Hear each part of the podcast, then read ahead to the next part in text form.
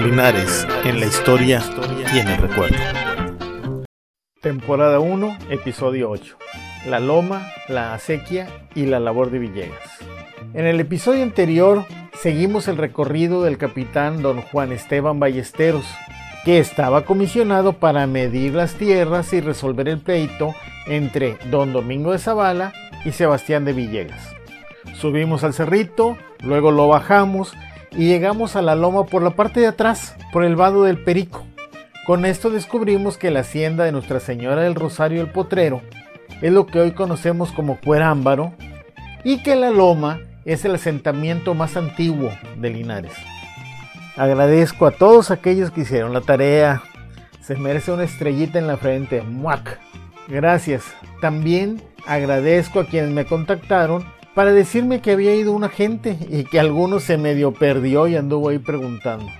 A los que no hayan hecho este recorrido, el día de hoy les tenemos otro.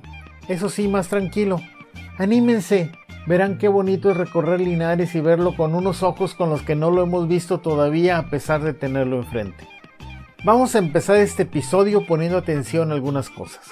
El documento es de 1702 y ya nos habla de la caja de agua y la acequia.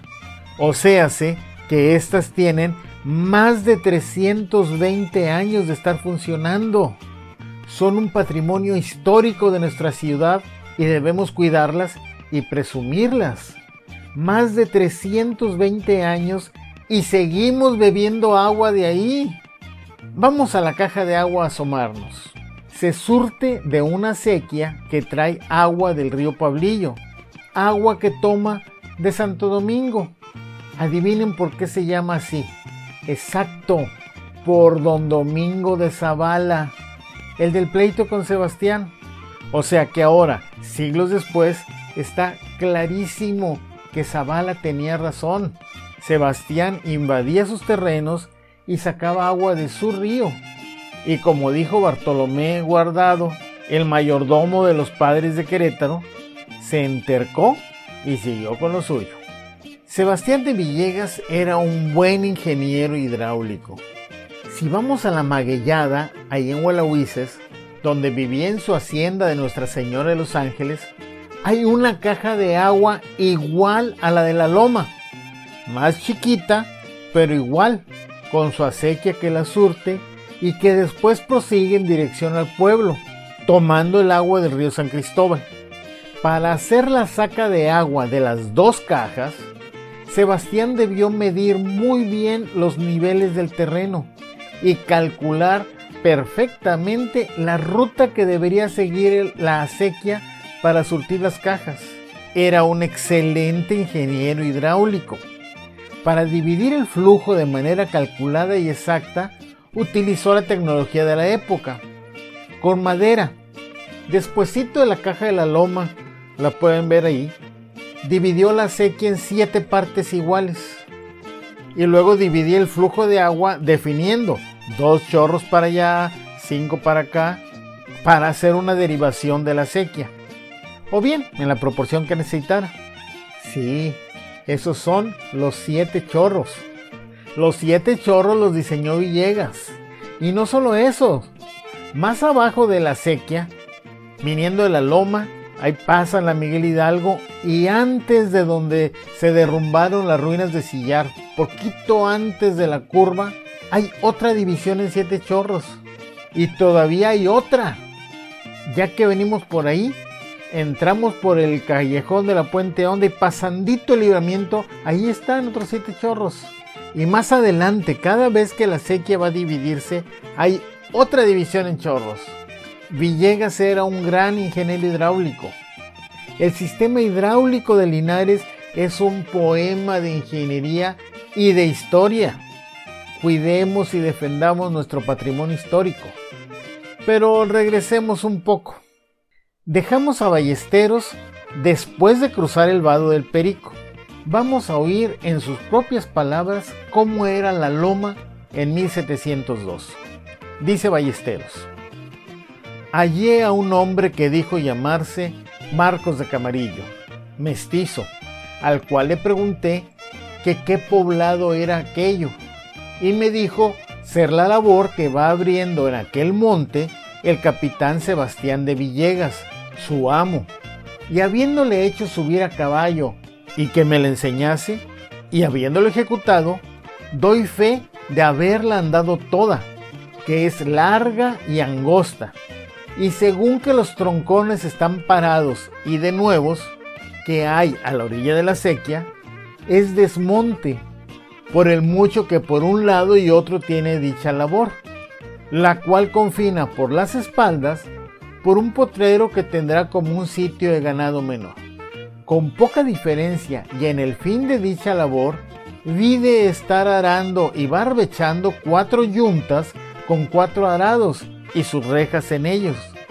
Y habiendo andádóla y reconocídola toda, y sus sembrados que hay en ella, del maíz, caña de Castilla y algodón, huertas de sandías y melones y calabazas, y apeádome en una casita de terrado pequeña con un jacal encima, pasé a un jacal que está enfrente, que tiene una puerta de cuero y de largo como 16 varas, o sea, hace 13.4 metros, más o menos, y de ancho como 7 varas, casi 6 metros, el cual está cercado de palos y embarrado de tierra a lo que parece. Y enfrente, a un lado de la casa, otro jacalito, como de cuatro varas, como 3 metros 30, o 5, más o menos poco más de 4 metros. Y entre la labor y el río, entre el varal de él, 12 jacales, y en ellos 12 familias, las 11 de indios casados, y la una de una viuda con dos hijos muchachos. Y entrando en dichas familias, los cuatro gañanes que andaban en las yuntas. Y habiendo recibido juramento en forma de derecho al dicho Marcos Camarillo, socargo del cual prometió de decir verdad de lo que supiere y le fuere preguntado, diciéndole qué cantidad de maíz tiene sembrado, dijo que del maíz punto que está para coger, tiene sembradas dos fanegas y media, que son aproximadamente 8.9 eh, o casi 9 hectáreas. Y además blanco que llaman tiene sembradas otras dos y media, a 5 lo que está disponiendo de tierra. Bien, pues como dicen cuando nos invitan al yonque, vamos por partes. El que recibe a Ballesteros es Marcos de Camarillo. ¿Se acuerdan de él? El que era yerno de Domingo Conde, que habíamos hallado en San Cristóbal, que en lugar de atender las tierras que le había dado el gobernador, trabaja ahora para Sebastián en el potrero de la hacienda de Santa María del Rosario. La labor que trabajan es de más de 20 hectáreas, alargada, porque la hacen a uno y otro lado de la sequía, pues para facilitar el riego. Tiene una gran variedad de cultivos, maíz, caña de castilla, o sea, caña de azúcar, algodón, sandías, melones, calabazas. Nada más de maíz tiene casi 9 hectáreas de maíz pinto y otras tantas de maíz blanco. Este maíz blanco es una variedad muy apreciada todavía actualmente. Actualmente se conoce como la variedad blanco gualahuises. Hay que recordar de dónde la trajo Villegas. Camarillo, el jefecillo, vive en casa de terrado y los peones en jacales de varas enjarradas con lodo, construcción que era muy común en Linares hasta hace poco en los estratos socioeconómicos más pobres. Los Camarillo de la Loma y los Camarillo del Perico deben su apellido a este Marcos de Camarillo, y uno de ellos nos dará, casi 100 años después, una de las historias más maravillosas y bellas de nuestra tierra Seguramente ustedes han oído hablar de la cueva del tesoro, donde entras y te dicen, todo o nada.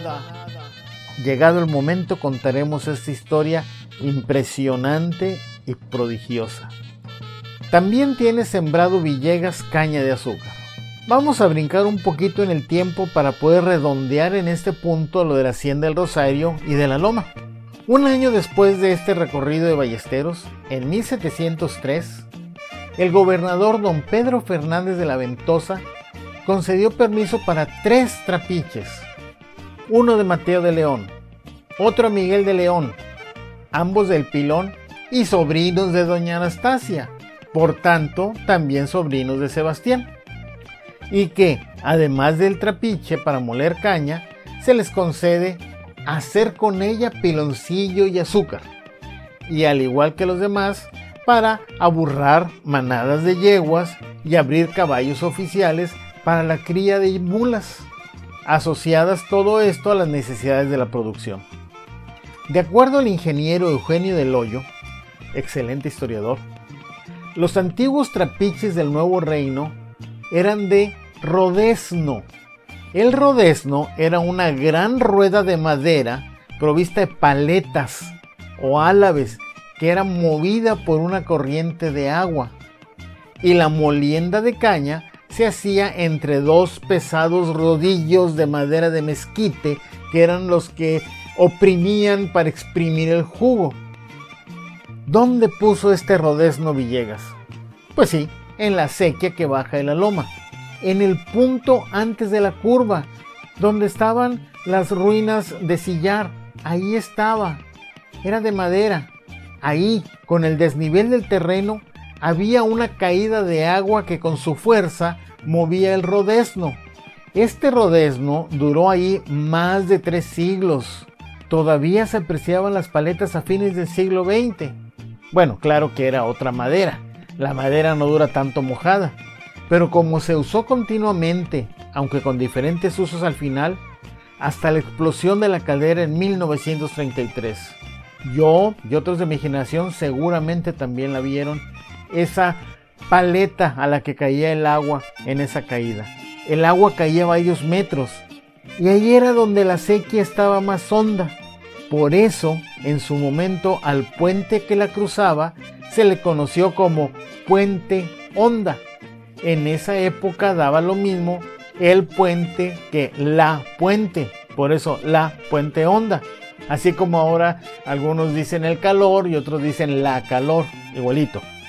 El aguamiel de caña exprimida se hacía correr por canalones también de madera hasta caer en los peroles o calderas, donde pasaba la miel a los tachos. Los tachos era como llamaban entonces a lo que ahora conocemos como los casos, tachos, en los que mediante una serie de tratamientos que exigían gran experiencia del punteador, que era el que daba el punto preciso para que se hiciera sólido al pasar a los moldes de barro donde purgaba. Lo que quedaba en el fondo de los casos o tachos era la tacha y ahí se echaba la calabaza o el camote. Por eso se llama calabaza en tacha. Este proceso que hemos platicado corresponde a la fabricación del piloncillo. En el caso del azúcar era más difícil y complicado. Pero como se ve, además de los hortelanos y peones que labraban las huertas y de los muchos hombres que exigía la cosecha, el trapiche necesitaba de leñadores, arrieros, molineros, fogoneros, punteadores y todos esos trabajos que todos eran trabajos muy duros. Ahí era donde se usaba mucho la fuerza y el conocimiento de los descendientes afros, de los mulatos, de los negros. Bueno, resumiendo, la loma y la hacienda de Nuestra Señora del Rosario rápidamente se convirtió en una gran productora de maíz, frutas, verduras y hasta el piloncillo, siendo una gran fuente de riqueza y agrupándose alrededor una gran cantidad de gente. Para ello, Sebastián de Villegas usó sus avanzados conocimientos de ingeniería hidráulica y a punta de trabajo de sus peones indígenas y mulatos, la hizo florecer.